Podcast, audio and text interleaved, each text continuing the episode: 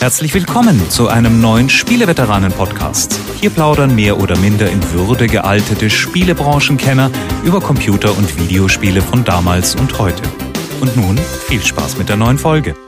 Hallo und herzlich willkommen zur 58. Ausgabe des Spieleveteranen Podcasts, einem heiteren Programm mit Betrachtungen, Analysen und viel dummen Geschwätz zu aktuellen Computer- und Videospielereignissen und faszinierenden Einblicken in die Geschichte dieses wunderbaren Mediums. Und damit das äh, mit einem Hauch von Kompetenz geschehen kann, finden sich hier altgediente, äh, in Ehren ergraute Überlebende des deutschen Spielejournalismus hier wieder. Und äh, heute haben wir eine sehr illustre Runde, ich glaube aus vier Ländern zugeschaltet, wenn ich mich nicht verzählt habe. Und die rufe ich mal alphabetisch kurz auf. Das sind A wie Anatol Locker. Schönen guten Tag aus München. Dann stelle ich mich selbst kurz vor. H wie Heinrich Lehnhardt aus Vancouver in Kanada. Und der nächste wäre äh, der Buchstabe M, den haben wir doppelt. Machen wir erstmal M wie Michael. Ja, ein herzhaftes Moin Moin aus der österreichischen Tiefebene und einen wunderschönen guten Abend und ein Grüß Gott an den Rest der Welt. Und damit nicht genug, es gibt auch noch ein M wie Mick, Mick Schnelle. Ja, ein herzliches Grüß Gott aus dem Münchner Umland. Und der fünfte im Bunde ist äh, unser Kandidat mit dem Buchstaben R wie Roland. Ganz genau, ich grüße aus dem vierten Land des heutigen Podcasts, San Francisco, äh, Kalifornien, USA. Guten Tag. Ja, das sind mal wieder Ausmaße, wo uns der internationale Frühshoppen beneidet hätte. Den gibt's aber, glaube ich, nicht mehr, oder? Im Fernsehen. Nee, nee, ist schon ein paar der ist- Jahrzehnte her. Der ist schon ein paar Jahrzehnte. Ich glaube, der ist gekippt worden mit dem äh, Rauchverbot im deutschen Fernsehen. Und ähm, außerdem hat wahrscheinlich der Weinsponsor damals gesagt, nu ist gut, wir haben keine Vorräte mehr, jetzt macht man ein anderes Format. Ich glaube, War der, Werner Moder- Höfer war der Moderator nicht auch Nazi, Nazi irgendwie gewesen oder so? Hat er irgendwie sowas? Werner Höfer, ich glaube, der ist auch schon längst tot. Äh, vermutlich Leber, äh, berufsbedingte Leberzirrhose. Aber siehst du, deswegen reden wir auch nicht über Politik oder was jetzt mit der Ukraine oder der deutsche WM-Kader. Nein, nein. Also es ist viel gesünder, wenn wir über Computer- und Videospiele nahe Themen reden. Ähm, es gab in den letzten Wochen so ein paar ganz drollige Ereignisse und es gab auch ein Spiel des Monats, über das wir noch reden wollen. Aber ich glaube, loslegen wollen wir mit ähm, äh, aktuellen Themen. Und was da so ein bisschen aufgefallen ist in den letzten Wochen, sind die Bemühungen, von vielen Firmen und auch von Spielerfirmen im Bereich des Fernsehcontents mitzumischen. Also von, äh, also HBO macht's schon länger, Netflix, äh, Yahoo will jetzt auch einsteigen, Amazon macht was in den USA. Also Gott und die Welt produzieren TV-Serien. Ich warte immer noch auf den Anruf wegen der Multimedia-Leserbriefe, aber lassen wir das. Ähm, und äh, in dem Zusammenhang gibt es ja auch äh, starke Bemühungen von Microsoft. Die wollen also Xbox One über äh, TV- und Videocontent stärken. Und da haben wir zum einen die Exhumierung von alten Atari-Modulen in der Wüste von New Mexico. Also eine, das war ja jahrzehntelang eine sogenannte Urban Legend, so eine, eine von diesen gemunkelten äh, Halbwahrheiten, dass also Atari damals als der Videospiele-Crash so richtig zu crashen begann, ähm, Tausende von unverkäuflichen Modulen im Wüstensand verscharrt hat. Und da äh, wird jetzt eine Dokumentation gedreht, da wurden Genehmigungen eingeholt, es wurde in der Wüste gegraben und es wurden alte Module gefunden. Wahnsinn. Was die Große meisten. Leute aber nicht wissen, ist, dass natürlich diese Module auf einem Friedhof, auf einem alten indianischen begraben wurden und ähm, jetzt beginnt der eigentliche Spaß erst richtig. Man muss nur noch ein bisschen, die Rache. genau. Sind die alle Ist verflucht? das wahr? Nein, das war ein Witz, oder? Das war ein absoluter Witz. Aber äh, es war eine Ich ganz will mich nicht lustige wundern. Geschichte. Ich will mich nicht wundern. Ähm, das hat ein Typ aufgegriffen. Ähm, es gibt einen amerikanischen Jo- Journalisten, Mark Weidenbaum, der hat dann ähm, so einen Call rausgegeben an 30, 40 Musiker und die haben einen Soundtrack dazu gemacht. Da habe ich auch mal mitgemacht. Also falls jemand unter Disquiet Ronto nachschaut, findet er von mir eine Vertonung eines Horrorfilms, der mit den IT-Modulen zu tun hat. Großartig. Oh, ja, absolut. Also Disquiet Junto, Junto geschrieben. Das, das verlinken wir dann offiziell auf der Webseite. Aber gern. Und, und der hat offiziell was mit der Dokumentation zu tun oder ist das jetzt unabhängig von der Dokumentation? Nee, das war nur ein Witz. Das war ein reiner Witz. Unsere Leser fragen sich jetzt wie ich, was stimmt denn überhaupt hier? Was, was ist real? Was ist, was ist ein Witz? Was ist eine neue urbane Legende, die wir hier aufmachen? Also, ich muss mich wundern nur, dass die, die sagten ursprünglich, ja, Millionen von Modulen werden da vergraben worden und ja, dann, dann sehen wir die Bilder und da gibt's da so eine Pappkiste mit zehn Modulen drin oder was und davon ist die Hälfte noch nicht mal IT, sondern es sind noch ein paar Centipede und ein paar alte Joysticks drin gewesen. Ähm, haben die inzwischen mehr gefunden? Das ist schon eine Woche her, dass die, oder zwei Wochen her, dass die gegraben haben, die Burschen. Also es war jetzt auffällig äh, still, seit also da ein paar schöne äh, Fotos und auch Videoclips gepostet worden sind. Das läuft auch dann so auf, äh, auf Xbox.com. Also man merkt, dass da Microsoft so die finanzielle Führung übernommen hat und auch da berichtet. Und äh, äh, ja, also äh, das frage ich mich jetzt auch, wie soll man daraus eine Dokumentation machen? Also jemand grabt ein Loch und findet das, was er finden wollte. Aber ähm, der größte Aufreger war halt wirklich, dass, dass also außer E.T., also auch Centipedes und ein paar Miss Pac-Mans gefunden worden sind, aber also keine Leiche oder so, also nichts nix Aufregendes. Inzwischen hat sich ja auch schon in den USA der Lagerverwalter von Atari gemeldet, der damals irgendwo in Neumexiko war und sagte, ja, der musste irgendwie 750.000 äh, Dollar oder Module wert ähm, versenken, ähm, weil die Lagerkosten zu groß wurden auf einmal und deswegen hat er das Ganze dann in diese Müllkippe gepackt. Die haben es dann wohl irgendwie reingekippt, haben Kids in der Nachbarschaft gesagt, Leute, wenn ihr noch Spiele haben wollt, könnt ihr da reingehen und euch da bedienen. Und dann nach drei Tagen haben sie eben Beton drüber gegossen. Also ähm, das Ganze ist wohl doch weniger äh, mysteriös. Es gab dann keine schwarzen Laster, die irgendwie von dem Atari-Hauptquartier nach, nach Mexiko gefahren sind oder so, die dann da verscharrt haben. Schwarze Laster im Flüstermodus. mhm. Und ich habe das aber auch jetzt so verstanden, dass da jetzt nicht zwei Stunden nur über die Ausgrabung äh, gemacht werden, sondern ähm, die Dokumentation sollen dann den Titel haben Atari Game Over oder so. Also ich glaube, das geht dann allgemein um den äh, Crash der Atari VCS-Ära, wo also auch ein bisschen mehr wohl noch gesagt und gezeigt wird, als jetzt hier wieder ein paar Leute mit einer Schaufel im Wüstensand rumscharren. Und das ja, soll. Das gibt, hm? das gibt ja auch deutlich mehr her. Also der, der Crash damals, eventuell ziehen die noch Vergleiche zu äh, Sachen, die du heute siehst, also am Markt, die auch damals schon da gewesen sind. Ähm, also ich denke auch, also nur das Vergraben der Module bringt eigentlich relativ wenig. Also ich glaube auch, dass die Bra Grabbeigaben bei Tutanchamun schon ein bisschen spannender sind, aber die werden sich mit Sicherheit ähm, äh, vorher ganz gut informiert haben. Und ich sag mal, ich glaube, eine Dokumentation ähm, von einer Stunde würde jeder von uns hier relativ lässig skripten können, weil es gibt einfach doch ziemlich viel dazu zu erzählen. Und wenn die gute Bilder da haben und äh, Microsoft das auch finanziert, was ich vermute, ähm, dann ich freue mich schon drauf. Das wird sicher eine ganz lustige Doku. Also ich werde es mir anschauen, wenn sie kommt. Wenn ich das richtig äh, gelesen habe, dann soll das auch eine richtige Doku-Serie sein. Also das ist dann wohl nur eine Episode. Also da ist äh, Microsoft wohl recht rührig.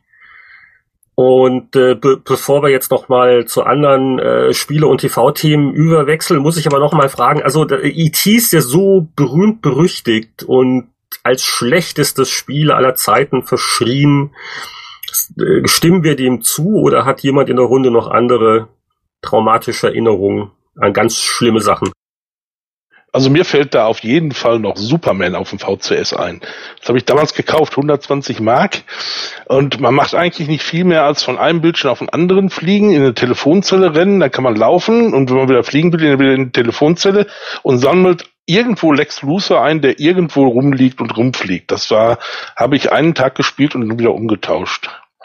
Aber immerhin konntest du es umtauschen, was ja schon mal eine Menge wert ist. Ja, bei Fernsehberdet, die hatten keine Ahnung davon. Da konnte man wirklich sagen, nee, das ist Mist, ich kaufe sonst nichts mehr bei euch. Also ich glaube auch, dass E.T. nicht unbedingt das schlechteste Spiel aller Zeiten ist. Also da gibt es mit Sicherheit welche, die sind ein bisschen schlechter, aber es wird halt immer mit diesem Computerspiele-Crash oder Videospiele-Crash in Verbindung gebracht. Also es wird diesen Ruf nicht los. Aber schlecht war es nicht wirklich. Also ich habe es damals ähm, in was 82 oder 83, ein Neujahrstag, weiß ich noch ganz genau, da da irgendwie übermüdeten Augen habe ich einen ganzen Tag lang IT e gespielt auf dem VCS und vom Spielablauf her war das doch schon ein bisschen äh, vielseitiger als Superman ist gerade, weil da musstest du halt ähm, durch, durch Wälder laufen, musstest da diese, diese, ähm, diese Süßigkeiten aufsammeln, teilweise konntest du in den Brunnen reinfallen, da musstest du dich durch richtiges, wie bei Joust oder Joust, aus dem, äh, aus diesem Brunnen wieder raus äh, transportieren, was natürlich im, im Film gab es nirgendwo sowas, solche Szenen und Sequenzen. Und dann hinterher lief ein Timer ab und du musst im richtigen Moment an die Landestelle deines Raumschiffs kommen und dann irgendwie wieder abfliegen hinter. Also so schlecht war es nicht. Es war jetzt natürlich nichts, was man heute mit einem Kinofilmspiel irgendwie wie jetzt irgendwelchen oder den Batman-Spielen von Rocksteady vergleichen könnte. Aber so übel wirklich war es nicht. Aber ich denke, dass da ganz viel damit zu tun hatte, dass die Erwartungen einfach durch den Film so extrem hoch waren. Ich meine, der Film war ja damals legendär und wirklich äh, ganz toll und du hast jetzt erwartet, dass irgendetwas auch in dieser Qualität kommt. Und dann kam halt, okay, nix und das Spiel war auch, ähm, sagen wir mal, nicht so simpel zugänglich, weil die meisten Leute ja damals auch nicht die Manuals gelesen haben und viele haben nicht kapiert, dass du nur so und so viele Schritte hast, in denen du Sachen ausführen kannst. Und wenn du halt viel rumgelaufen bist, dann war halt ziemlich schnell Game Over. Also ich glaube, da kamen mehrere Sachen zusammen, dass das als schlechtestes äh, VCS-Spiel überhaupt ähm, damals galt und die Hybris halt, davon Millionen und Abermillionen zu produzieren und zu sagen, so, dieses Spiel ist so gut, das muss jeder Käufer haben und auch jeder zukünftige Käufer. Da haben die ja wirklich zweistellige, zweistellige Millionenmengen von hergestellt von den Modulen. Fällt uns da eine Analogie äh, aus aktuellen Zeiten ein? Hm? Ja, fällt Denkst uns? du an was? Weiß ich nicht. Frage ich so, mal in die Runde. Ich, ich, ich wollte mal kurz zu Superman VCS nachfragen. Das habe ich überhaupt nicht in Erinnerung, also dass das überhaupt gab. Bei, bei Superman denke ich äh, sofort an die Nintendo 64 Katastrophe, die Titus gemacht hat. Ich glaube, das war so das am niedrigsten bewertetste Spiel der äh, Nintendo 64-Ära. Und ich habe das auch mal nur als äh, YouTube-Video mir mal angeguckt. Also äh, kann das jemand jetzt noch vergleichen? Welches Superman war schrecklicher, VCS oder N64? Bin ich überfragt. Also ich kenne die N64 überhaupt nicht, das Ding. Hm. Ich habe mich bloß damals über das VCS-Teil sehr geärgert. Ich muss da auch passen. Gibt's, äh, gibt's sonst noch Kandidaten für schlechtestes Spiel, das ihr je gespielt habt? Rorks Drift, Michael, war doch, glaube ich, dein Allerschlimmstes, oder? Kannst du mir diesen Namen nicht erwähnen? Bitte. Ich hatte heute noch Albträume von. Es war die niedrigste Wertung der Powerplay-Geschichte, richtig? Ja, vier Prozent, vier Prozent. Stimmste Wertung aller Zeit bei uns. Ist das, ist das jetzt im Nachhinein gesehen äh, ein Ding, wo du sagst, na ja, vielleicht war es ein bisschen zu streng oder es gab eigentlich noch schlimmere Spiele, die ich getestet habe, oder stehst du noch dazu? Es hätte auch zwei Prozent verdient. du stehst noch dazu. okay. Da möchte ich aber widersprechen. Battle Cruiser. Battle Cruiser ist das niedrigst bewertete Spiel, was ich überhaupt kenne. War, war das nicht dieses Weltraumding, das irgendwie nicht funktioniert hat? Dieses Weltraumding mit acht, acht verschiedenen Engines, das acht verschiedene Leute irgendwo auf der Welt zusammengebastelt hatten, unter Leitung von Derek Smart, den ich sehr also mag. Also aber nicht Star Citizen, oder? Nein, nein, Battlecruiser 3000 AD. Und das Ding hatte alles Mögliche drin. Da konnte Marines auf Planeten absetzen. Was weiß ich, also die gesamte Tastatur war zigfach belegt. Nur, es war überhaupt kein Spiel drin. Man konnte nirgendwo irgendwas machen. Das sollte irgendwann mal nachgereicht werden, ist dann aber nie gekommen. Star Citizen. Naja, gut, also, also, also, also bei, also bei Star Citizen gibt's ja zumindest äh, immer wieder neue Lebenszeichen, dass da auch jetzt Sachen rumfliegen und abgeschossen werden können und das ist ja bald auch spielbar. Steckt auch ein bisschen mehr Geld dahinter. Also ich weiß noch ein anderes, anderes Spiel mit Star, das ist zwar nicht ganz so alt, das habe ich damals für die Videogames getestet. Das war Star Wars Demolition. Das war im Prinzip, wenn man fast böse sagen könnte, eine Mod von Vigilante 8, was seinerseits wieder eine Version von Interstate fürs 76 fürs für die PlayStation war oder auch dem Dreamcast und das Ding war so schlecht. Ähm, ich habe das dann mit einem Kollegen für den Mehrspielermodus getestet und du, du musstest dann mit irgendwelchen Raumschiffen aus den aus den Prequels durch die Gegend fahren, aber die konnten nicht so richtig fliegen, sondern schwebten nur so drei Meter über der Oberfläche und das übelste Grütze. Ich glaube, ich habe ein Ding dann irgendwann einen 20er gegeben, so aus Gnade. Darauf gab es dann böse Anrufe vom, vom Publisher, weil ich dachte, wie kann es denn sein? Alle anderen in Deutschland geben noch hohe 70er und 80er Wertungen. Also alle anderen in Deutschland, die haben wahrscheinlich was geraucht vorher oder so, aber ich, ich kann es nicht ganz genau nachvollziehen. Und auch die Kollegen, die es gesehen haben, die sagten, okay, der Aussehner, der hat es nicht irgendwie aus persönlichem Hass gegen die erste Trilogie oder die die neuen drei Filme gehandelt, sondern das ist wirklich schlecht gewesen. Also das war ein Spiel, das das habe ich danach auch nie wieder angefasst oder erwähnt bis heute wahrscheinlich. Also mein, mein Problem ist, dass ja das Gedächtnis auch nicht mehr das Beste ist und gerade die weniger tollen Spiele, die verdrängt man gerne. Ist teilweise immer wieder ganz lustig, wenn man in alten Heften mal rumblättert, welche Verrisse man dann findet nach dem Motto, oh, okay, oh, was, was war das? das aber, also, sowas, was ganz Bestimmtes habe ich äh, nicht in Erinnerung, auch als ich also in dem VCS ähm, Kolekowischen Alter war, da habe ich also aber auch dann mich immer sehr an Testberichten orientiert und so den, Telematch und so. Also da habe ich dann versucht, Fehlkäufe zu vermeiden. Das stimmt eigentlich. In den alten Zeiten, da konnte man sich wirklich dadurch, dadurch viele äh, Mark, 100 Mark Scheine sparen halt, weil die Testberichte ganz gut waren. Aber wenn man selber testen musste, ich meine, Mick, weißt du noch, da gab es doch diese ganzen unsäglichen Render-Adventures, die Affäre Morlo und so Sachen halt, die Akte Morlo, auch so PC-Player, dann äh, hat man irgendwelche äh, deutschen Entwickler gesagt, Mensch, jetzt ist ganz groß in DVD oder CD-ROM mit, mit Videos, wir nehmen mal eine billige Kamera und filmen ein paar Leute, die in halbdunklen Gassen rumlaufen und schwer atmen und dann machen wir daraus noch ein drittklassiges Adventure. Also das waren auch Dinger, ja, die, die sind dann mit Recht heute vergessen. Ich kenne die ja nur vom Ton her, weil, weil ich habe ja Roland damals gegenüber gesessen und sah das ja nie, ich hörte es ja immer nur.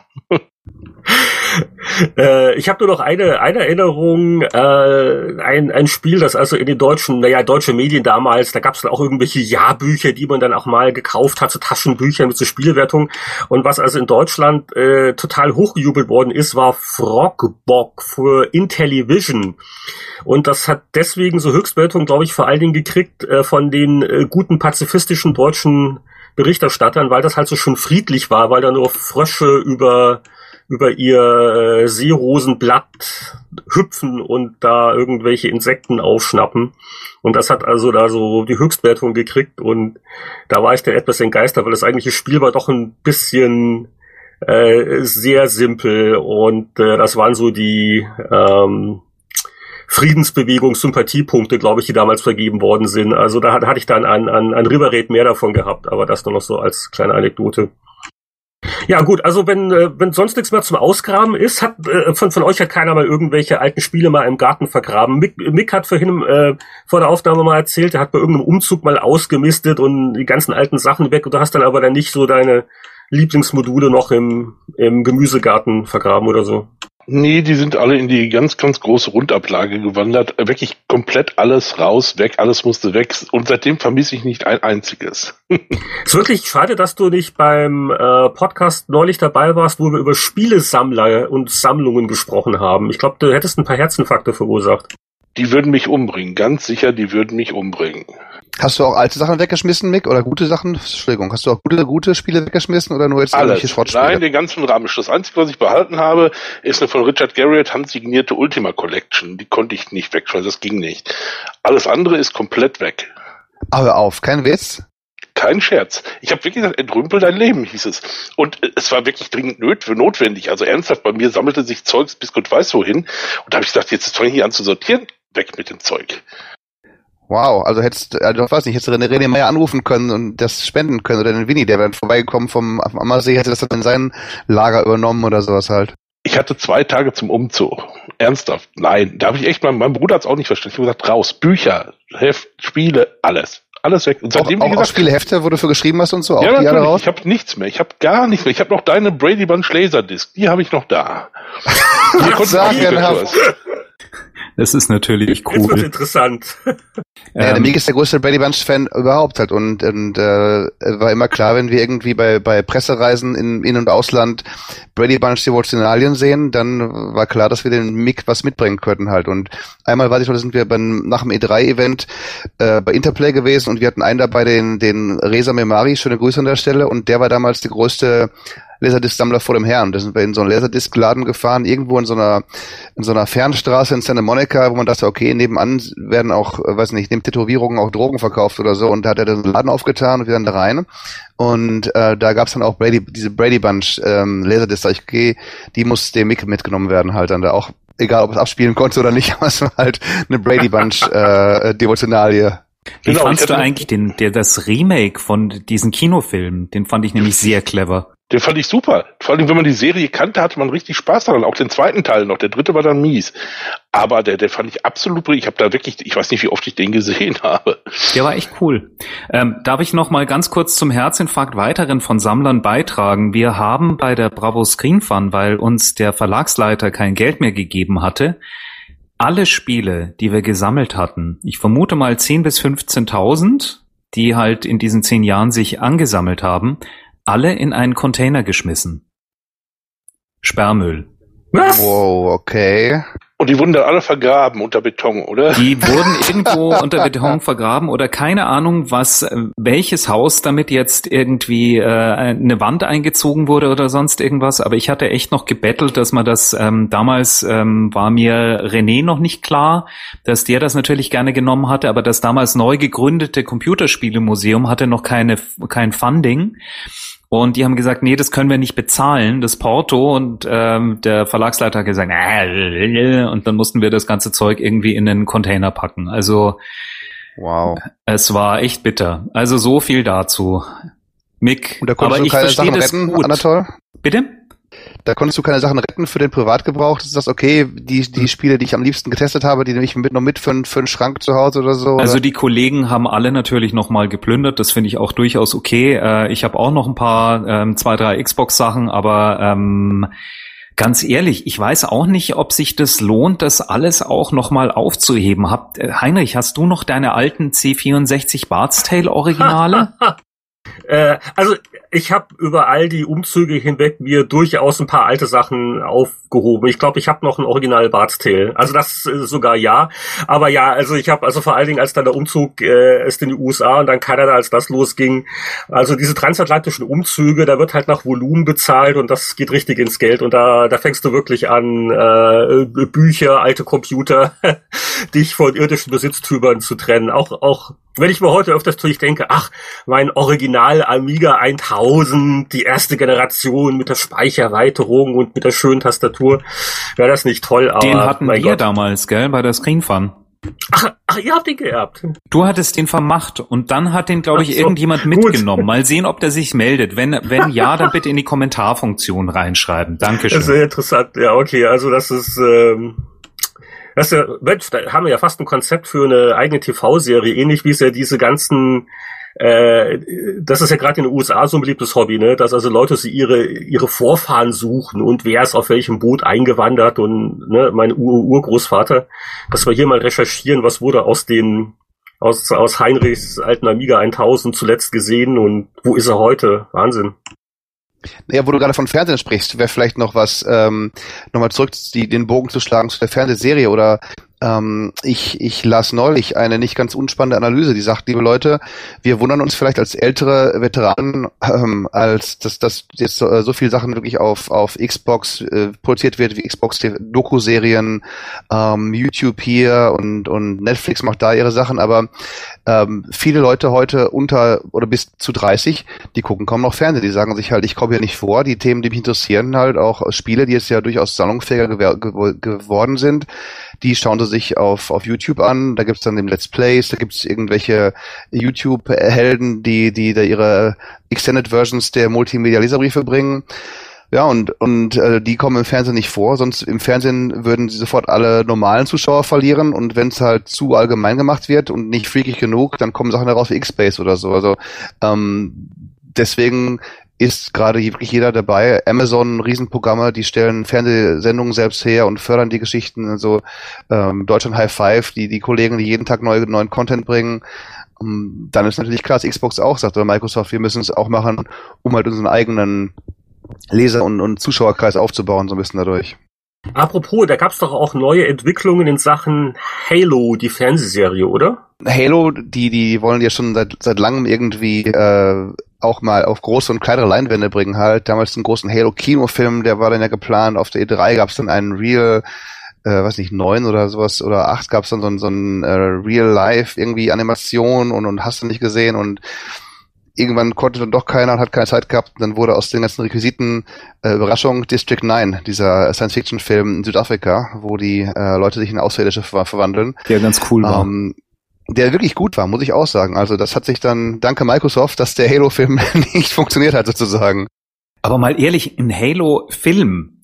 Ich habe bei Halo 1 fand ich die Story schon sowas von verwirrend und komplett überflüssig eigentlich. Hat, fand jemand die Halo-Story wirklich so spannend, dass das verfilmt werden müsste? Also ich habe ich hab bei Halo 2 den Überblick verloren. Also eins, eins war noch ganz okay. Ähm, halt zusammengeklaut Science Fiction, gut gemacht. Äh, bei Halo 2 und auch mit dem nicht vorhandenen Schluss habe ich dann mich ausgeklinkt. Ja, bei Halo 2 hast du auch zwei Charaktere gehabt. Einmal den Master Chief, diesen, was, Arbiter oder was, diesen anderen Typen von den, von den, äh, Außerirdischen. Das fand ich schon arg verwirrend auch irgendwie. Also da, da war ich auch kein großer Freund von. Es kommt auch schwer dazu, dass der Master Chief ja wirklich als Charakter, ich weiß nicht, also ob er sich da jetzt als Drehbuchautor die Finger leckt, der, die, die, die, der, der Dauerkiller mit der Maske. Ich meine, viel Spaß da einen interessanten Charakter draus zu machen. Sie haben ja eine Backstory gemacht. Sie haben eine Backstory gemacht mit, mit diesen ganzen, ja, es sind ja eigentlich alles hoch, hochbegabte Kinder, die irgendwie auf so einem Planeten dann irgendwie entführt oder ausgebildet werden. Der Master ist eigentlich John irgendwas mit der Nummer, weiß nicht, John 0815 4711 oder irgendwas, wird mich jetzt auch jemand hassen, dass ich die Nummer nicht kenne. Ähm, ja, aber in, in den Spielen immer nur mit Helm, ne? Also da ist die Frage, inwiefern man sich damit identifizieren kann, wenn man einen Helden hat, den man nie ins Gesicht sehen kann. Man müsste die Bücher gelesen haben, da kenne ich ja auch diese Dings, die hier bei Panini rauskamen und den, was weiß ich. Und da stand das nämlich das Ganze auch drin, wo der herkam und so weiter. Ich glaube, mit diesem Hintergrundwissen versteht man es auch. Aber jetzt mal ganz ehrlich, gibt es tatsächlich Computerspiele mit einer Story, die sich auch nur für eine Fernsehserie eignen würde? Ich sag, mir fällt keins ein. Ähm, The Wolf Among Us. Mhm. Ja, das ist ja aber wieder eine Comic-Umsetzung. Das ist ja jetzt ja, ja, aber da, also es gibt schon ein paar, die auch ein bisschen Story getrieben sind, die vielleicht als Computerspiel gar nicht so gut funktionieren, sondern gerade so in dazwischen so auf eher auf der erzählerischen Basis sind. Aber ein Shooter, äh, das ist wie, wir haben ja alle gesehen, äh, wie, wie, wie man Mario verfilmen kann. Ähm, nämlich gar nicht. Das funktioniert einfach nicht. Oh, ähm, und übrigens eine große Verneigung an Bob Hoskins. Er konnte mehr als Mario. Mhm. Der hatte sogar heitere Momente. Hat jemand den, den Quake-Film gesehen damals eigentlich? Da gab es auch so einen Quake oder was Doom-Film. Einen Doom-Film gab es auch irgendwie auch dann. Da hat nein, nein, ich, ich, ich weigere mich in der Regel, mir diese Umsetzung ich kenne sogar den. Ich bin das also nicht fertig. Oh, den habe ich Wie gesehen. Das ist was denn? anderes.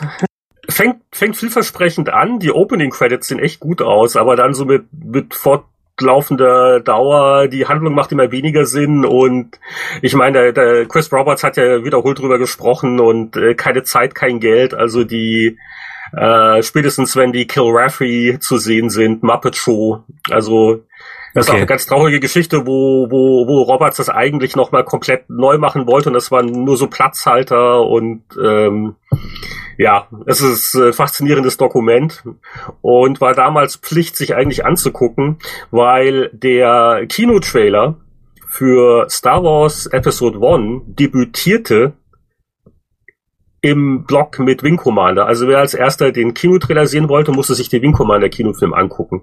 Das damals hat man doch kein YouTube offensichtlich, ne? Also das war damals echt ein mal ganz ehrlich, den Wing Commander anzugucken. da drin im Kino auf der großen Leinwand, das war kam schon ganz gut, ganz ehrlich, das war wirklich Wing Commander auf einer großen Leinwand. Naja, äh, technisch und so und für die damalige Zeit, äh, Special Effects, äh, also die Weltraumsachen zumindest, aber also, also wer es irgendwo sieht auf Netflix oder wie auch immer, es ist ein äh, faszinierendes äh, Zeitdokument. Wer wissen will, was aus Jürgen Kochloff geworden ist, ja mein Gott. ja, genau, richtig, richtig, richtige Stars hier, mein Lieber.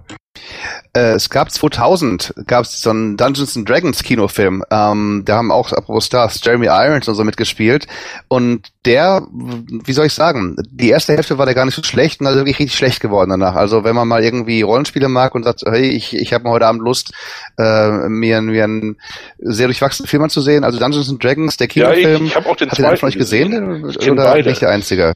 Oh ja, einen zweiten, der wurde in Russland gedreht. Völlig anderes Setting, völlig andere Dings. Geht eigentlich nur um so eine Vierergruppe, die sich da irgendwo durchmetzelt. Und der war noch schlechter als der erste. Also der erste fand ich hinterher, der war ja noch, hatte doch am Anfang diesen Anspruch, ich will ein guter Film sein und verlor das irgendwie. Beim zweiten Teil haben sie das gar nicht erst probiert. Genau. Da haben sie gleich einfach so ein, so ein Billigding durchgezogen. Noch getoppt von Dungeon Siege, von Herrn Boll. Also ich gebe ja zu, ich habe ja auch alle gesehen. Also von Wing Commander über Doom bis Double Dragon, Street Fighter, Mortal Kombat, The Movie. Äh, die sind halt alle gruselig. Was bei Halo, glaube ich, noch hinzukommt, ist einfach das Genre. Also im Moment Science Fiction ist ja eher nicht so ein Ding, was funktioniert. Vielleicht könnte man Halo mit Zombies kreuzen irgendwie halt. Das wäre doch was. Der Master Chief muss gegen Zombies kämpfen. Ja, also Zombies, Zombies sind im Moment, glaube ich, so ein bisschen auch auf dem absteigenden Ast. Was im Moment unglaublich ankommt, sind Hexen. Also es kommt ja eine Hexenserie nach der anderen. Vampire tot, Hexen als nächstes. Unser Medientrend-Report kann auch bestellt werden zum Download. Medieninstitut Hengst. Hast du mal geschaut? Also da kommen zehn zehn Hexenserien auf einmal. Salem, Witches of Eastwick und La The Last Witch und geil, schieß mich. Witcher 3. Sollte es mehr Hexenserien geben als Law and Order Spin-offs oder wie? Das kann nicht sein. Äh, ey, absolut sicher. Also es gibt mehr Hexenserien als Law and Order Spin-offs. Ich glaube, da muss ich mal wieder die Billigsender einschalten. Apropos Law and Order, wäre jetzt ein eleganter Übergang, um, um jetzt hier kurz das äh, jetzt hier abzuschließen, bevor wir noch mehr in die Programmgestaltung abdriften.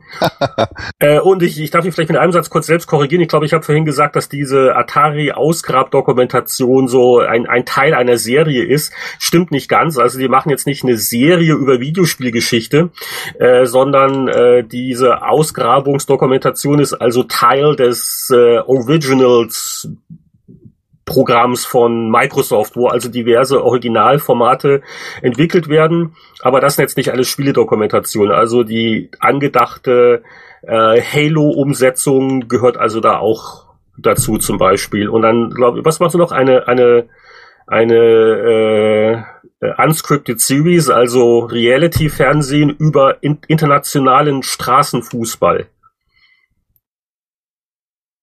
Wie, wie wär's damit mit folgendem Aufreger? Äh, das äh, in Kürze erscheinende Nintendo 3DS-Spiel, oder äh, es ist ja schon erschienen in Japan, aber jetzt kommt's auch in die westliche Welt.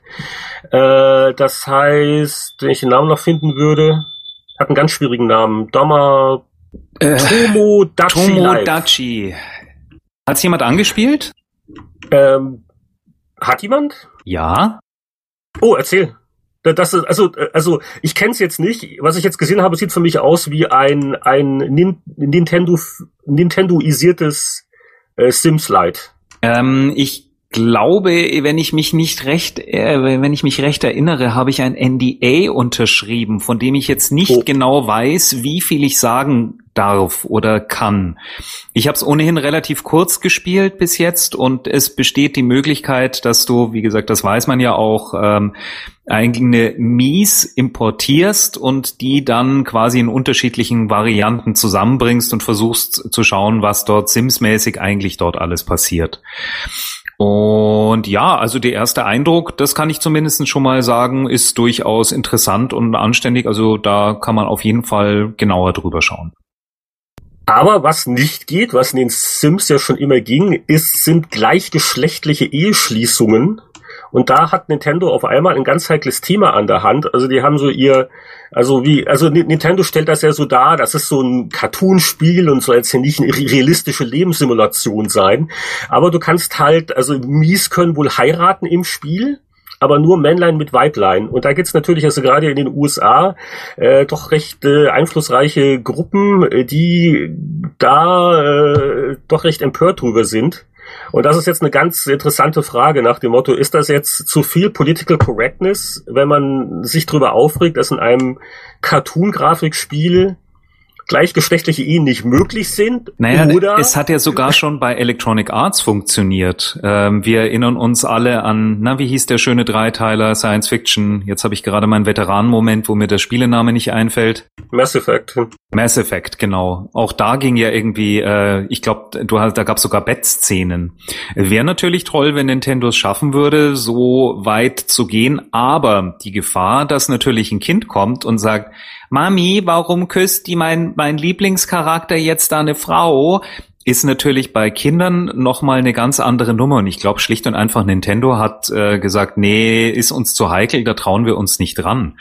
Trotzdem wäre es eine coole Geschichte natürlich, wenn sie es tun würden. Wie fändet ihr das? Ich, ich, ich, ich weiß nicht, ist das nicht auch eine Kultursache? Es ist ein japanisches Spiel, in Japan entwickelt und da ist das einfach, weiß nicht, kein ja, Ding, es ist ein keine Spiel, böse Agenda. Ernsthaft, wieso riecht man sich darüber auf? Oh, da kann ich nicht links gleichgeschlechtlich heiraten. Ja, buh, böse, dann kaufe ich es nicht. ich meine, wenn man wirklich meint, sich da gesellschaftlich relevant durchsetzen zu wollen oder zu müssen, dann würden es ja viele nicht kaufen und dann würden sie es ändern.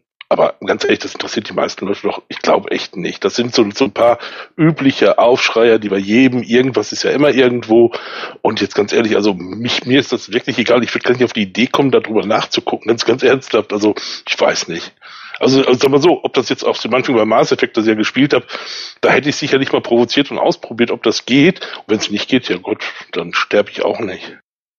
Okay, also hier, hier macht keiner mit bei der Social Media Kampagne Hashtag MeQuality.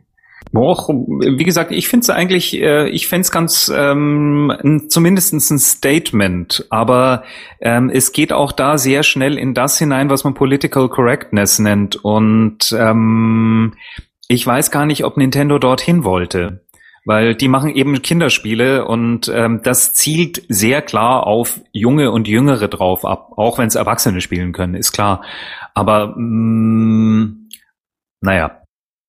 Äh, äh, es gibt ja ein schönes Statement von Nintendo, wo sie eigentlich ja auch die, schön die richtigen Worte finden. Und das sagt der Nintendo, sie wollen äh, nicht any kind of social commentary machen. Also in keinster Weise irgendwie äh, irgendwelche gesellschaftlichen Kommentare mit dem Spiel abliefern, ist natürlich in der heutigen Zeit so, ähm, dass du eigentlich dadurch, dass du es nicht machst, dann eigentlich doch wieder einen Eindruck und einen Kommentar hinterlässt. Also ich glaube, das ist eine ganz, äh, ganz interessante gesellschaftliche Debatte, aber ähm, ja. Ja. ja. Genau, und das war's auch schon. Also ich würde vielleicht noch höchstens sagen wollen, also so aus, ich wohne jetzt in San Francisco, auch jetzt gerade nicht einem in dem in der Frage un, un, ungeladenen, unaufgeladenen Ort, wo es ja auch wirklich oft drum geht. Ähm, damals hat der, der Bürgermeister hier vor ein paar Jahren gesagt, so, mir ist egal, was das Recht sagt, bei mir dürfen jetzt ab sofort auch gleichgeschlechtliche Paare heiraten, kommt alle in die äh, ins Rathaus, los geht's. Ähm, ich würde, mein Statement wäre das, ich, ich finde es dann immer spannend, wenn die äh, eine Gruppe verlangt, von der anderen tolerant zu sein, aber die dann nicht toleriert, dass die andere Gruppe eine andere Meinung haben könnte. Das finde ich persönlich immer, da beißt sich sehr in den Schwanz von mir. Also ja, Motto, ja, toleriert, toleriert doch bitte, dass wir möchten A, B und C, aber wenn eure Meinung ist, dass ihr A, B und C nicht möchtet, dann seid ihr sofort Hassprediger oder sonst irgendwas. Und da sage ich mir, naja, irgendwie macht es nicht ganz Sinn. Also Motto, der Mozilla-Chef hat vor ein paar Wochen ist rausgef rausgeflogen, weil er mal vor Jahren äh, gespendet hat bei einer politischen Kampagne gegen äh, gleichgeschlechtliche äh, Partnerschaften. Da hieß es ja, wie kann er nur, das müssen wir, müssen wir sofort raushauen. Aber das ist ja eben entsprechend genau eben die Intoleranz oder Nichtliebe, die dann dem man entgegenschwappt, die äh, die äh, Gruppen dann für sich selbst beanspruchen. Also da habe ich persönlich ein bisschen Schwierigkeiten mit. Schön gesagt. Perfekt. Roland, geh in die Politik. Lieber nicht. stellt sich die Frage, was haben wir zuletzt gespielt, oder? Ja. Ja. Und machen wir erst das Spiel des Monats, wo wir ein bisschen länger über ein Spiel reden, oder äh, sagen wir erst so, gehen wir kurz durch die Runde und jeder sagt, was er sonst noch so gespielt hat? Ich würde letzteres vorschlagen. Okay, alphabetisch oder wer fängt an? Roland, alphabetisch von rückwärts. Okay. Ähm, ich habe gestern äh, The Sims 4 gespielt, aber viel mehr kann ich leider auch nicht sagen, weil es auch da wieder ganz große äh, Sperrfristen gibt. Kann nur sagen, ja, es ist äh, relativ großartig, was ich da schon sehen konnte. Ähm, Punkt. Ja. dann dann habe ich gespielt, äh, endlich, endlich, ich glaube letztes Mal nur angekündigt, jetzt endlich gespielt, die dritte Episode von äh, The Wolf Among Us. Ähm, auch ein ganz grandioses Spiel, was wir dann ein bisschen mehr in, in Auswahlmöglichkeiten reingeht als die zweite Episode. Ähm, und dann unser Spiel des Monats, ähm, das äh, großartige. Nicht verraten, finde, nicht verraten. Spannung. Ah, was wird es sein? Was wird es sein? Wir werden es gleich sehen. Bitte bleiben Sie nach der Werbung sind Sie dabei bei uns. Ja, als letztes gespielt ich habe äh, relativ viel auf dem iPad unterwegs, habe ich äh, The Lone Wolf da sind diese einsame Wolf Spielebücher umgesetzt aufs iPad und die haben sich mal richtig, richtig Mühe dabei gegeben. Das ist jetzt nicht so einfach, hier Blätter da weiter, da mal würfeln. Also das ist richtig schön aufs, aufs, aufs, aufs iPad angepasst. Das Ganze, es gibt da drin richtige 3D-Kämpfe, Strategie und so weiter. Hat mir äh, doch eine ganze Menge Spaß gemacht, obwohl erst zwei von vier Episoden raus sind. Ist das dieses äh, Joe Devers Lone Wolf? Das hat, ja, genau. das hat beim letzten Mal irgendein Kollege schon erwähnt gehabt. Wer war das gewesen? Weiß gar nicht mehr. Okay, gut. Das habe ich gespielt. Und äh, was habe ich noch gespielt? Tatsächlich, äh, jetzt bitte nicht lachen, äh, Bart's Tale. Und zwar das alte Bart's Tale, was mitgeliefert wird bei diesem äh, iPad Bart's Tale, also dieser Umsetzung von dem Computerspieler von den von 2004 oder wann es war und richtig das alte mit Feuerhorn und allem losgezogen. Und das hat mich, ich habe festgestellt, das fordert einen doch okay. Man ist das nicht mehr gewohnt, man ist ja so ein Weichei. Und dann ist die Truppe tot und da sitzt davor und sagt, nee. Und dann fängst du doch wieder an. Das war allerdings, und äh, ja, was habe ich noch gespielt? Und natürlich äh, letztlich wie alle anderen auch Hearthstone, da sitze ich, verbringe ich tatsächlich mehr Zeit drin, als ich gedacht habe, ohne einen Cent zu bezahlen, selbstverständlich. Ja, also äh, danke Mick äh, wegen Barts Zähl. Ich habe da ein Posting gesehen und da habe ich dann leider auch damit angefangen. Sehr gut.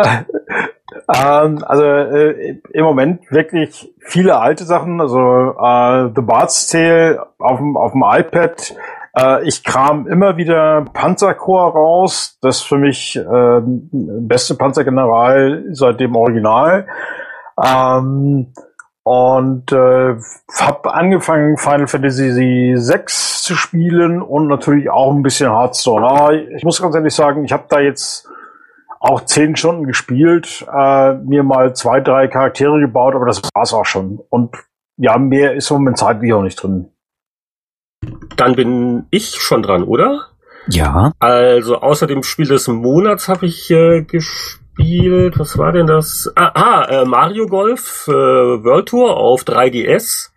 Ich äh, mochte ja die früheren Mario Golfs sehr gerne, Game Boy Color und Advance. Das, das Neue ist äh, gut, schrägstrich sehr gut, nicht ganz so toll, wie es hätte sein können weil diese Rollenspielelemente, die sie vor zehn Jahren äh, drin hatten, die sind ziemlich runtergefahren. Aber es spielt sich gut, Steuerung, ähm, Online-Turniere, also so, wer, wer diese, diese Fun-Golf-Sachen mag, der macht da nichts falsch. Also Mario Golf 3DS, ähm, äh, da absolut empfehlenswert und äh, dann, äh, was habe ich noch so reingeguckt? Ja, äh, auch immer wieder mal, jetzt nicht jeden Tag, aber ab und zu mal eine Runde Hearthstone. Ähm, jetzt gerade auch mit der iPad-Version ist sehr verführerisch, ist es sehr naheliegend. Und ähm, das hat, ich glaube, das war so die wesentlichen. Bisschen Elder Scrolls Online, so ab und zu mal abends noch eine Quest, aber ich glaube, das waren so jetzt meine wesentlichen Sachen. Außer dem Spiel des Monats, aber das wir gleich reden. und ähm, oh, und äh, ein Satz, äh, ich habe auch mal ein bisschen reingespielt in die aktuelle Beta von Wasteland 2. Also ich glaube, das wird sehr oh. interessant. Also richtig schön. Erzähl doch mal. Ich, ähm, ja, also ich habe jetzt auch nur jetzt ein paar Stunden reingespielt ähm, und es ist halt noch, also was ist das Alpha, Beta, also also sie arbeiten natürlich noch dran, aber ich glaube, das wird äh, die alten Fans äh, ziemlich glücklich machen. Also ich habe ich habe so viel wiedererkannt, so vom Feeling her und auch natürlich dann Schauplätze. Ähm, Killer das Bunnies, ganze Killer Bunnies, Killer Bunnies, Killer ja, Bunnies. Ja, ja, ja, ja, ja, ja. Äh, und äh, aber schon natürlich modernisiert und äh, natürlich das Original Wasteland hat ja ein ziemlich cooles Kampfsystem und hier sind, sind halt jetzt richtige Rundenkämpfe und äh, alleine die ganzen Skills oder die ganzen Dialogoptionen, wo du halt äh, verschiedene Techniken der Überredekunst dann wieder einsetzen kannst. Das ist sehr dialoglastig auch das Ganze. Ähm, sehr vielversprechend. Also, also, und, und ja, also Oldschool, Hardcore, aber nicht zu ähm, altbacken. Also ich, ich glaube, das könnte echt was werden, aber ist noch ein bisschen früh. Wie gesagt, äh, frühe Beta gibt's auf Steam Early Access. Äh, und also Wasteland 2 war immer es dann rauskommt im Laufe des Sommers angeblich, äh, sollten sich die Oldschool-Rollenspieler auf jeden Fall vormerken. Und es hat halt diesen Charme. Also die, die Texte, die Beschreibung, die Dialoge, es hat also diese, diese schwarzhumorige, raue äh, Endzeitwelt mit einem Augenzwinkern äh, ziemlich cool.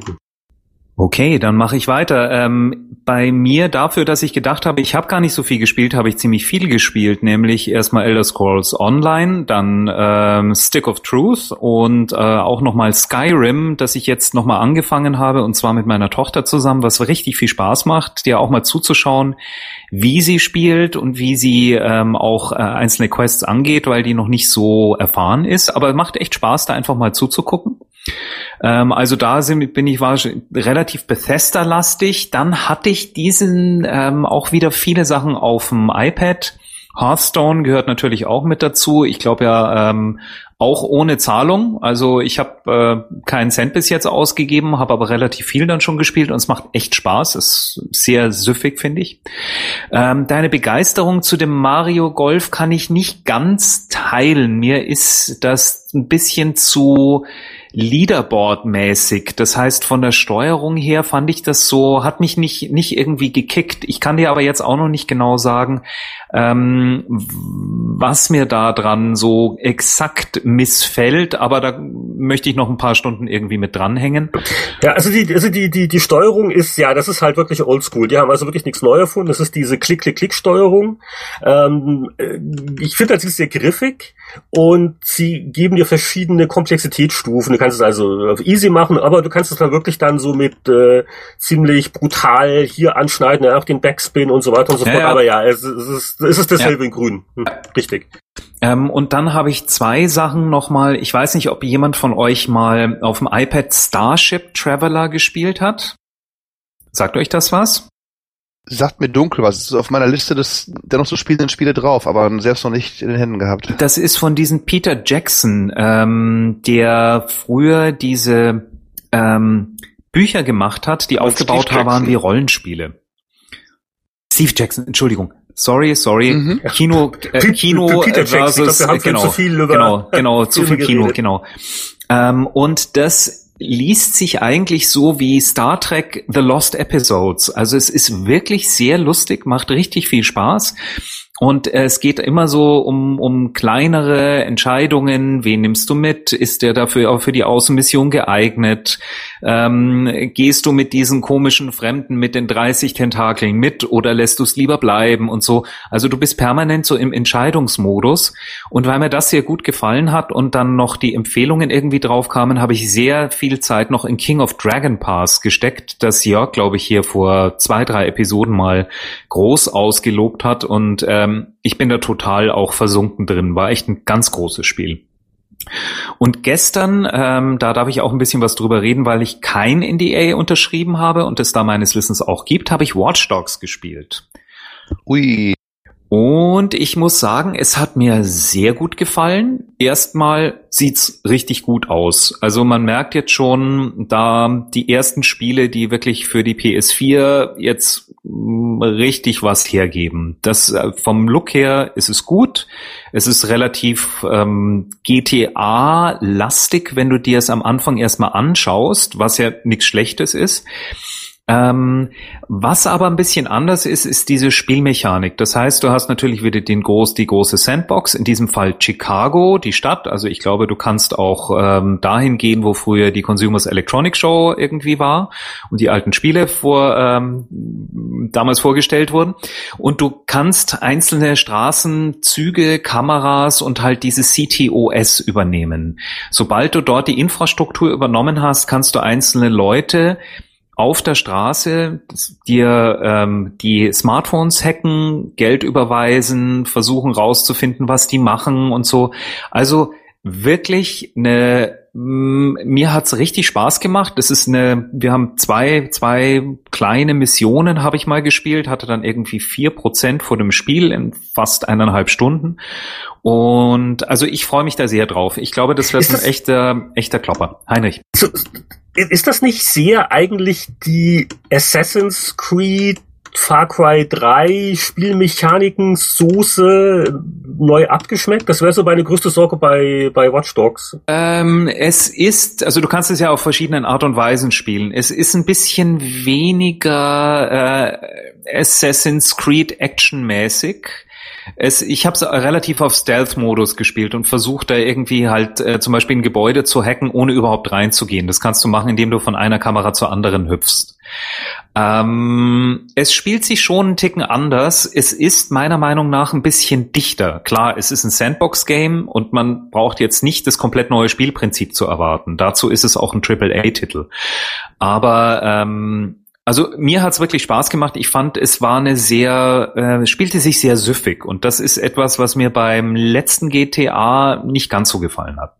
Erklär mir mal süffig. Also ich kenn's vom Weinen, aber was ist denn ein süffiges Spiel? Mm, ja, dass ich sage, okay, oh, da ist übrigens noch was, das würde ich gern gleich mal ausprobieren. Und da drüben ist eine Mission, die finde ich auch ganz spannend. Und äh, nicht so wie bei GTA, ich muss jetzt irgendwie auf einem Zehn balancierend auf dem ähm, LKW stehend, gleichzeitig noch ein Boot abschießen und äh, auf den Hubschrauber klettern. Also so Sachen, wo du das Gefühl hast, dass du ähm, auch so ein bisschen ans Limit geführt wirst, war zumindestens jetzt in den ersten Minuten nicht so. Du hattest immer die Möglichkeit, noch ähm, an Optionen auszuprobieren. Beispielsweise bei einer Verfolgungsjagd hast du die Möglichkeit, eben hinten so Poller nach oben zu fahren. Und das Spiel gibt dir ausreichend Zeit, bereitet dich darauf vor und gibt dir die Möglichkeit, dass du halt den Knopf noch drücken kannst. Also sogar so ein ähm, 50-jährigen Veteran wie der Locker schafft das noch zeitlich und in der Birne noch ganz gut. Wie gesagt, das hat mir eigentlich gut gefallen. 50? Wer? Ich? 50. Keine Scherze. Mach mir keine Angst. 50. Im Herzen jung geblieben, aber Anatol. Oh, oh. Du bist 50, hör auf. Ja. Wow. 50. Michael? Ah, die ganzen jungen Kerle, 50. Junger Hupfer. Ich bitte. Da bin ich der Jüngste heute wahrscheinlich heute, heute an diesem Tag, oder? Gut möglich. Mit Abstand.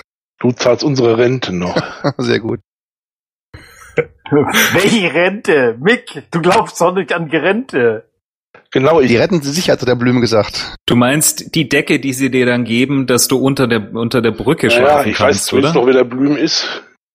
Das ist wahr. Aber sorry, ich, ich wollte ich wollte nicht derailen. Ich, ich war nur wirklich erstaunt, weil ich, äh, ja, ist ein Kompliment, Anatol, gut, gut gehalten. Knicks und Danke. Ähm, aber das, das klingt spannend. Also das, das klingt jetzt eben, weil GTA, ich muss es gestehen, ich habe, glaube ich, keins von denen durchgespielt, weil ich dann immer so an einzelne Missionen kam, wo es hieß, okay, du musst im, im Zeitlimit das und das und das machen und dann das machen und dann das machen und irgendwann, ich sagte, okay, ich werde jetzt, werde ich zu alt und ich, ich mag es nicht mehr probieren oder so. also es fühlte ist sich gut. weniger nach GTA an, als sagen wir mal nach einem äh, Bethesda-Spiel mit einem neuen Thema. Mit mehr Story, hoffe ich, aber als bei einem Bethesda-Spiel. Hoho. Wo ich, da- äh, wenn ich noch an deine letzte Übersetzung denke, Erdsturz Hügelgrab, sage ich nur. Äh, da war Naja, doch genug meine, Story drin, oder? Oder sagen wir so mit einer Story, mit einer nicht so generischen Story halt. Ja. Es gibt böse Drachen, töte die Drachen, aber musst du nicht, du kannst auch Käse sammeln und vom Berg rollen lassen. Also so, so, so meine ich. Ja, okay, gut. gut. Also es gibt Zusammenfassung von Kaltem. Dankeschön, ja. Mein Gott. Gutes Spiel. Viele Käsesorten. Genau. Oh, was ich übrigens fragen wollte, hast du ESO auch übersetzt? Ähm, nein, ähm, nicht wirklich. Ich habe bei ESO aber an einem Buch mitgearbeitet, an so einer Art Artbook, in dem ein, ein Schreiber durch die verschiedenen äh, Teile der Welt reist, die du besuchen kannst. Also das schon. Aber die ESO-Nummer, äh, die ich glaube aus der schieren Größe geboren ist, ein MMO war, da gab's gab's andere, ich weiß nicht, inwiefern ich darüber sprechen kann und darf, aber da gab's andere Systeme und andere andere Leute, die es gemacht haben. Also da Okay, habe ich mich nicht so Gut, hat mich nur einfach interessiert diesmal. privat. Ähm, Mhm. Wie findet ihr das eigentlich? Bin ich jetzt der Einzige, der es gespielt hat? Oder hattet ihr schon drüber geredet? Nö, wir, wir, ich glaube, hat man beim letzten Mal auch ein bisschen drüber geplaudert. Also ich, ich find's, ich find's nett. Ich spiel's immer wieder mal abends für ein Stündchen. Ja. Sehr, sehr, sehr entspannt, gerade für den äh, Solospieler. Ja, denke ich auch. Also mir hat's besser gefallen als erwartet, muss ich sagen. Ich bin ja nicht äh, kein kein großer Freund von MMOs, muss ich ganz ehrlich sagen. Ich komme da irgendwie nicht rein und das ist wirklich so für den freundlichen Spieleautisten ziemlich perfekt. Also ich habe bis jetzt nur so eine Stunde reingeguckt, einfach keine Zeit gehabt. Ich weiß nicht, ich komme immer irgendwie reumütig zu WoW zurück. Ich weiß nicht, irgendwie passiert das fast automatisch. Da bin ich nämlich Ja, es ist, schon, schon anders. Also die, äh, das ganze Kampfsystem ist viel aktiver und actionlastiger und auch die Flexibilität äh, bei der Charakterentwicklung ist, ist schon nett. Also äh, da soll es mal zumindest mal bis Level 5 oder 6, 7 spielen, dann hast du Dann wird's aber noch ungemütlich. dafür, Ich liebe ja dieses weitergeht. Kampfsystem. Ich klicke drauf und warte und warte. Ja, ja, okay, das ist schon schon anders. Das muss man natürlich mögen. Also es ist schon mehr Bewegung. Es ist, es ist so ein bisschen so mehr so Richtung Guild Wars, so ausweichen und und und, und auch äh, du musst sogar richtig. äh, Naja, also es ist nicht so schwierig, Das, aber man muss schon das ein geht bisschen in meinem Alter nicht so. mehr echt nicht. Also- Läuflein. Aber wo es noch mit dem Zielen klappt, und jetzt kriegen wir, glaube ich, die Überleitung zum Spiel des Monats. Das wird auch unser letzter Block sein. Heute wird nicht geblättert, wird sonst spät und die, äh, die, die Leute, Leute äh, jenseits gewisser Alterszahlen, die müssen auch früh ins Bett. Ähm, äh, also das Spiel, das doch relativ Leute gespielt haben von uns und das auch, das zwar neu ist, aber gewissen Retro-Charme hat, ist Child of Light von Ubisoft. Ähm, Ubisoft Montreal, ein Studio, das ja sonst in gigantische Produktionen wie Watch Dogs oder Assassin's Creed verwickelt ist, die dürfen wohl auch ab und zu mal so ein kleine Jux-Projekte machen, wie äh, Blood Dragon, dieses Far Cry Spin-off oder jetzt halt Child of Light. So, wer möchte das äh, kurz erklären und mit der Diskussion anfangen? Wenn sich keiner vordrängt, kann ich gerne mal was sagen. Und zwar ist äh, Child of Light ein äh, Download-Spiel, Download-Rollenspiel, was einem Märchenbuchstil daherkommt. Du bist eine ähm, kleines Mädchen namens Aurora, die äh, erkrankt und äh, ist nun auf einmal, findet sich in einer, äh, bewusstlos in einer Märchenwelt wieder, in der die dunkle Königin Sonne, Mond und Sterne gestohlen hat. Jetzt musst du dich dran begeben, alleine und dann auch später mit einigen Freunden zusammen äh, diese drei Lichtquellen wiederfinden, wiederzufinden, kämpfst dabei wie Weiland in den alten so Final Fantasy Teilen äh, Active Time Battle rundenbasiert, aber mit mit äh, im richtigen Moment zaubern und und schützen gegen die Burschen, ähm, entdeckst neue Welten und das Ganze sieht wunderschön aus eigentlich. Sehr wie wie ein wie ein Märchenbuch, wie ein gemaltes gemaltes Abenteuer. Und es äh, wird gereimt. Also alle Dialoge sind mehr oder weniger solide in Versform geschrieben. Das sorgt jetzt teilweise auch für unfreiwillige Komik. Er ist als Stilelement auf jeden Fall sehr putzig und hat, also ich habe jetzt nur die deutsche Version gespielt und hat dadurch eine für moderne Computerspiele ungewöhnlich altmodische Sprache, was ja auch zu diesem Märchenstil passt. Ich frage mich jetzt nur, also ähm, also eine, als Büttenredner würde man damit nicht durchkommen. Also also es ist schön, dass auch die deutsche Version sich um diese Reimtexte bemüht, aber so die Anzahl der Silben von Satz zu Satz ist schon sehr unterschiedlich. Nee, Oder da fehlt schon, da fehlt schon sehr, Das sehr, sehr das genauso. lyrische Gespür im Ganzen. Also du hast schon recht, ab und an äh, lacht man einfach an Stellen, wo man sicherlich gar nicht lachen soll. Ich meine, im Spiel soll man, glaube ich, eh nicht viel lachen. Und äh, ja, das knarzt schon schön im Gebälk teilweise. Da, da, da, da, da, da. Ja, wo wollen wir sie äh, reinlassen? Aber soll ich- kaufen? Was kostet's? Also, also es, es kostet nicht viel, ich glaube 15 Euro. Ja, Okay, 15 Download-Spiel. Euro auf jeden Fall Das, kaufen. das, das gibt's quasi für jedes System, ich glaube sogar Wii U. Okay. Und ähm, also also also gerade für die Väter auch ein einfach bezauberndes Spiel. Also es ist Gut, also sehr super. sehr familienfreundlich und also ich muss auch zustimmen, es hat also der also ähm, du du du lädst das zum ersten Mal und schon die Präsentation und dann die ersten Schritte im Spiel, also es hat wirklich Stil. Also äh, grafisch, Roland hat das schon sehr gut beschrieben. Ich finde auch die Musik, das Piano-Geklimper, es ist also unglaublich atmosphärisch. Und dieser ganze Kinderbuchscharme ist also echt super gemacht. Und was mir auch wirklich gut gefällt, ist diese spielerische Mischung. Also dieses, also es fühlt sich so ein bisschen an, erst wie ein, wie ein Platt Jump'n'Run und dann später kann man auch dann sogar fliegen, also so Welterkundung. Ah, ähm, Spoiler, Spoiler hier. Hm? Also kein Spoiler, das hast du ja schon nach, nach einer Stunde. Spoiler. Ähm, hast du das? Nein, das ist kein Spoiler. Spoiler. Nein. Spoiler. Äh, und, äh, und dann hast du halt wirklich diese, diese altmodischen Rundenkämpfe. Ähm, und wo du auch Partymitglieder auswechseln kannst, also wirklich so, so Final Fantasy Oldschool. Müsste der Michael eigentlich gut finden, oder? Äh, ich, weiß nicht. Also ich habe mir mal, ich habe mir die Sachen angeschaut, ich habe mir die Videos angeschaut, ich habe mir die Screens angeschaut, ich habe mir die Reviews angeschaut. Aber äh, das ist mir ein bisschen too much. Also äh, das mag toll aussehen und künstlerisch wertvoll sein, aber es gibt auch Leute, die finden Pablo Picasso künstlerisch wertvoll. Äh, ich glaube, das ist nicht wirklich was für mich. Ist ist es dir zu niedlich oder so? Weil wie gesagt, also spielerisch, die, die, das Kampfsystem müsste ja im Final Fantasy Sammler wie dir eigentlich gefallen. Ja, aber ich habe ich hab krankes Mädchen und handgemalte Animationen und äh, diese roten Haare und dann schwebt sie durch die Gegend. Das ist mir echt zu weich gespült. Also, Also ich möchte leid. Michael da recht geben, weil ich finde, da kommt zusammen, was nicht zusammengehört. Ich spiele auch gerne mal ein Final Fantasy und, und das Kampfsystem finde ich super, widerspreche ich nicht, aber dann diese na, Hüpf- und Springanlagen sind es nicht, aber irgendwo durch irgendwelche Speere durchspringen, das finde ich nervig, fummelig, das würde ich nie spielen, muss es aber spielen. Und ehrlich gesagt, äh, äh, ich finde, das eine sind Rundenkämpfe, die gehören aber nicht mit dem Hüpf- und Springen zusammen. Da würde ich einhaken wollen und sagen, ja, wenn man das spielen müsste, die Hüpf- und Springeinlagen. Aber es gibt nicht nur die Aurora, sondern noch so eine Art Glühwürmchen namens Igniculus. Das kannst du steuern, entweder selber oder wenn du zu zweit spielst, kannst du Anatol mit seiner Tochter steuern, dann kann die Tochter das Glühwürmchen steuern und mit der kannst du dann zum Beispiel bei so Speerfallen hingehen und einen Schalter aktivieren, der die Speerfallen einfriert für ein paar Sekunden und du vorbeihuschen. Oder du hast einen Gegner, der vor einer Schatztruhe sitzt, dann kannst du mit dem Glühwürmchen den Gegner blenden, vorbeihuschen, die Truhe aufmachen oder wegrennen. Oder mit dem Glühwürmchen sogar im Kampf die, Geg- die Gegner verlangsamen oder dich selber heilen. Also das mit dem Hüpfen und Springen Naja, müssen, ist aber immer noch ich so hektisch. nicht stehen lassen Das wollen. ist zur Zeit Dings. Also ich mir fand's Hm, so hektisch. hektisch- Ich habe das hektisch hinterher, äh, nicht. nee, gesagt, da meine ich weiter. Also das Kampfsystem bin ich völlig d'accord. Das ist super, das hat mir auch gut gefallen. Auch da selbst da noch mit dem Glühwürmchen, das Verlangsamen und alles, das war super. Aber der Rest, das ist irgendwie und und Michael hat schon recht, das ist ein bisschen arg künstlerisch, nennen wir es mal so.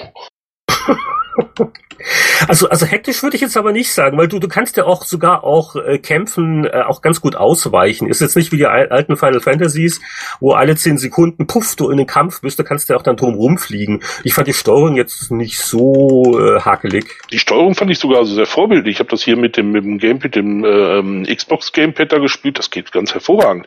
Also das finde ich ist auch gar nicht so sehr das Problem. Aber wie gesagt, es ist schon so gesagt, gerade diese Speerdinger und Ding, ja, man stirbt deswegen nicht gleich. Und für gewöhnlich ist das Spiel auch recht äh, gnädig. Äh, man äh, schafft es schon.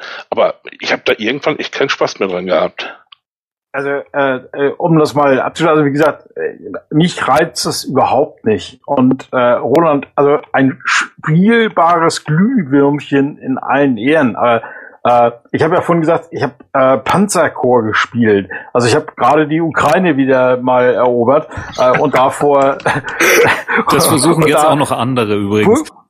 politische Tatsachen geschaffen, äh, wenn ich dann ein Glühwürmchen spielen sollte, das passt irgendwie nicht so wirklich zu meinem Spielstil. Da Aber ich du auch denke wenn du Kinder hast, oder also sowas, ich werde es ausprobieren. Ich werde das ausprobieren. Das wäre jetzt meine Frage gewesen. Anatol ist der Neutrale und er hat jetzt hier zwei Leute gehört, die pro sind und zwei Leute, die kontra sind. Und was hat Der Killer war überzeugt? für mich, der Killer war für mich Glühwürmchen und äh, da ich Mädchen zu Hause habe, ähm, ist alles, was magisch, Feen und Zelda-artig ist, ähm, natürlich erstmal ganz weit oben. Ich werde das ausprobieren müssen. Es wird ein Großheit vor allen Dingen, also man kann es auch alleine spielen, aber äh, es können auch ja zwei Spieler gleichzeitig machen. Also zum Beispiel der, der, der, der Papa steuert die Prinzessin und die Tochter steuert das Glühwürmchen. Oder umgekehrt. Kann man das Glühwürmchen auch umbringen? Nein. Schade, wäre eine nette Rolle nicht, gewesen. nicht, dass ich wüsste. Papa! Nein, nein. Also auch von daher ist es, äh, ist es recht, äh, recht nett. Und es, es gibt auch zwei Schwierigkeitsgrade für die Kämpfer. Also mir reicht der Standard-Schwierigkeitsgrad, der so ein bisschen lässiger ist. Wobei auch da muss man also schon ein bisschen aufpassen. Also und äh, der Gegner ist gegen das resistent und jetzt wechsle ich gegen das Partymitglied. Schon nett. Aber es gibt auch noch einen ähm, verschärften Schwierigkeitsgrad, also wer die große Herausforderung braucht. Ich würde auch sagen, also das Ding ist nicht so leicht, dass man sagen würde, ah, ich gehe damit mit links durch. Ich habe äh, bei einem Gegner diesem unter, unter Wasser den Brunnen drin hinterher. Da hatte ich so ein bisschen weniger viele Kämpfe gegen normale Monster begangen. War dann nur auf, weiß gar nicht, Level irgendein 18, 19 oder sowas halt. Und da muss ich schon ein bisschen knobeln wirklich und den mal austauschen, den austauschen und so und, und dann peu à peu dessen Schergen dezimieren und halt den, den Bossgegner, sage ich mal, zu killen. Also es ist nicht nicht so ein so ein Hu sieht schön aus, ist, ist leicht und so weiter. Also das ist das ist auf keinen Fall. Das ist schon wirklich ein, ein Rollenspiel, wo du auch dann in drei Skilltrees in Anführungszeichen Punkte verteilen kannst. Kannst sagen, ich werde eher Nahkämpfer, ich werde eher ein Magier oder ich mache eher einen, einen Beschützer draus. Ähm, was mir nicht aufgefallen ist, was ich spannend fand, nach vier Stunden Spielzeit denke ich, Mensch, ich habe bisher kein einziges äh, Ausrüstungsstück oder kein neues Schwert oder keine neue Waffe aufgesammelt. Du hast immer die gleichen Waffen, immer die gleichen Sachen, aber das stört einen nicht irgendwie. Oder ging es dir anders rein? Ich hast du gesagt, Mensch, ich will dringend Nee, nee, mal also eine andere Kutte anziehen. Es ist ein Rollenspiel-Light. Also es gibt eine, keine Items, ja, du kannst da irgendwelche Edelsteine äh, zusammenfügen und damit kannst du dann von deinem Hauptcharakter kannst du da äh, die Sachen ein bisschen ändern. Ja, also es ist es ist äh, es ist kein Diablo Loot mäßig, ja, aber wie gesagt, das ist hat mich jetzt auch äh, nicht gestört und und wie gesagt, äh, also ich habe es auch jetzt nicht durchgespielt. Also mir ist aufgefallen, dass so diese Anfangsbegeisterung auch wieder ein bisschen nachlässt, also man gewöhnt sich da wieder ein bisschen dran und, und es ist es ist nett und ich werde sich auch gerne noch mal rausholen. Also so äh, so nach der ersten Stunde hat es bei mir auch jetzt ein bisschen nachgelassen, aber es ist immer noch ähm, gut und schön und ich finde vor allen Dingen, dass der äh, der günstige Preis ist dem glaube ich auch auch angemessen und äh, ich finde es also äh, eigentlich auch sehr ermutigend, dass also auch solche Riesenstudios, Riesenpublisher, die diese Riesenspiele sonst machen, dass die also auch solche Projekte, die so eher so Indie-Flair haben, äh, entwickeln und veröffentlichen dürfen. Und ähm, ich würde mir wünschen, dass also mehr große Publisher ihren Kreativen auch mal solche Möglichkeiten geben. Und dann zu so einem Preis rauskommen. Ich meine, zwölf Stunden Spielzeit für 15 Euro ist eigentlich Killer. Und die, die Deluxe Edition mit Schachtel und Artbook und Poster und, und Anhänger kostet 20 Euro. Also das ist ja fast, Da, fast Mensch, äh, damit können wir doch einen Michael überzeugen, oder? Ich meine, mit einem Anhänger in der, in der, in der Deluxe Edition, oder? Feenanhänger? Glüht der in der Nacht? Ja, Ich weiß nicht, ich glaube schon, also Schlüsselanhänger, der ist so ein bisschen, könnte eine Batterie drin sein, wenn man so sich das Bild anguckt. Also es könnte gut sein. Aber ähm, der Mika hat alles weggeschmissen. Ich weiß nicht, wo er es hinstellen sollte. Glühwürmchen, Also, naja, Glühwürmchen in der Packung, ne, dann würde ich es mir tatsächlich überlegen. Grummel, Grummel. Aber vielleicht ist auch ein Brady Bunch Anhänger drin. Okay, gekauft. So, also wir, wir können ja noch ein paar Stunden weiterreden über die Glühwürmchen, aber ich glaube, die Aufnahme sollte langsam einem gnädigen Ende entgegenschreiten. Also vielen Dank für die äh, Teilnahme in unserer bunten Runde. Und dann verabschieden wir uns bis zum irgendwann nächsten Mal. Ich weiß nicht, ob wir irgendwann in die Sommerpause gehen, aber ich glaube, nach der E3 werden wir vielleicht doch versuchen, einen den einen oder anderen Veteranen äh, zusammenzukriegen. Schöne Grüße übrigens von Vinnie Forster, der äh, lässt sich entschuldigen mit technischen Umbauarbeiten. Ich glaube, er will sein Internet optimieren. Und das scheint äh, ernsthaft. Und das scheint bei ihm auf dem Land, äh, also es, es, es klang so, als müsste er erst einen Bagger mieten, um da äh, die, keine Ahnung.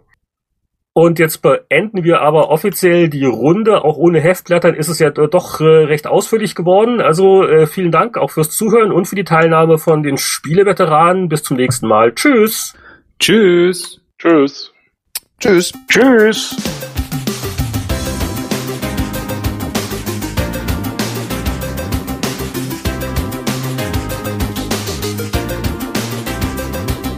Für diesen Spieleveteranen-Podcast ist nun erstmal Game Over. Wenn Sie mehr wissen oder auch mitdiskutieren wollen, können Sie das auf der Webseite www.spieleveteranen.de tun oder auch gerne per Flatter spenden. Wir danken Ihnen fürs Zuhören und freuen uns auf ein baldiges Wiederhören.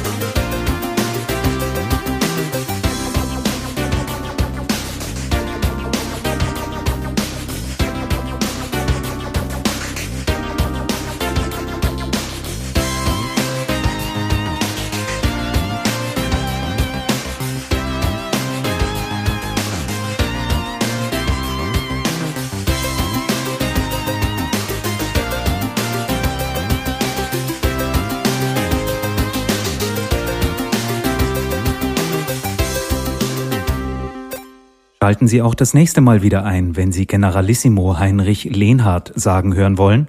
Da hat sich Ubisoft bemüht, damit das Würmsche heftig glüht. Doch von Michael Hengst gibt's nur Gegreine, der befreit lieber die Ukraine.